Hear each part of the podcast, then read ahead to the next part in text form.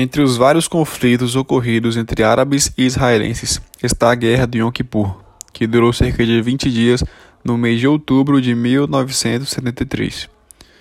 O nome desta guerra está relacionado com o feriado judaico do Dia do Perdão, Yom Kippur, em hebraico. Aproveitando as comemorações judaicas e de falhas no sistema de inteligência do exército israelense, Egito e Síria atacaram Israel em 6 de outubro de 1973.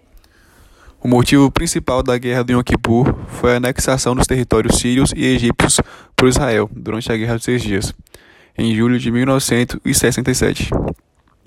Esses territórios eram a Península do Sinai, uma parte do Canal de Suez, a faixa de Gaza, a Cisjordânia e as colinas de Golã.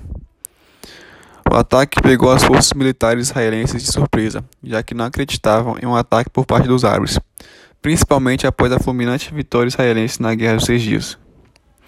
Além da soberba dos militares israelenses, houve falhas no sistema de inteligência militar, em decorrência principalmente do fato de um principal informante israelense ser Ashraf Marwan, filho do ex-presidente egípcio Gamal Abdel Nasser, o que teria retardado as informações sobre as movimentações das tropas sírias e egípcias.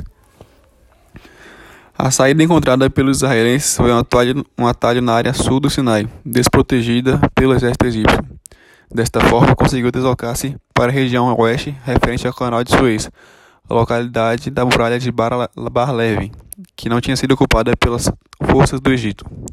Então, o exército de Israel começou a ameaçar Ismailia, província egípcia. Após o fim dos conflitos armados, o exército de Israel havia se recuperado e apresentava um enorme poder bélico. As forças armadas israelenses encontravam-se infiltradas em territórios árabes, sendo que chegaram a 40 quilômetros da capital síria, Damasco, e 101 quilômetros da capital do Egito, Cairo. Ambas essas cidades foram fortemente bombardeadas.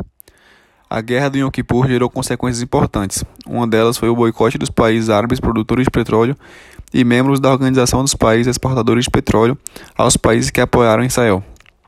Com a restrição da venda, os preços do barril de petróleo subiram rapidamente, derrubando bolsas de valores e contribuindo para o desenvolvimento de uma crise no capitalismo, que ficou conhecida como a crise do petróleo. Por outro lado, a guerra deu visibilidade internacional à questão palestina, levando ao mundo informações sobre centenas de milhares de palestinos que foram expulsos de suas terras. Tal situação fortaleceu ainda o papel político de Yasser Arafat e da Organização para a Libertação da Palestina.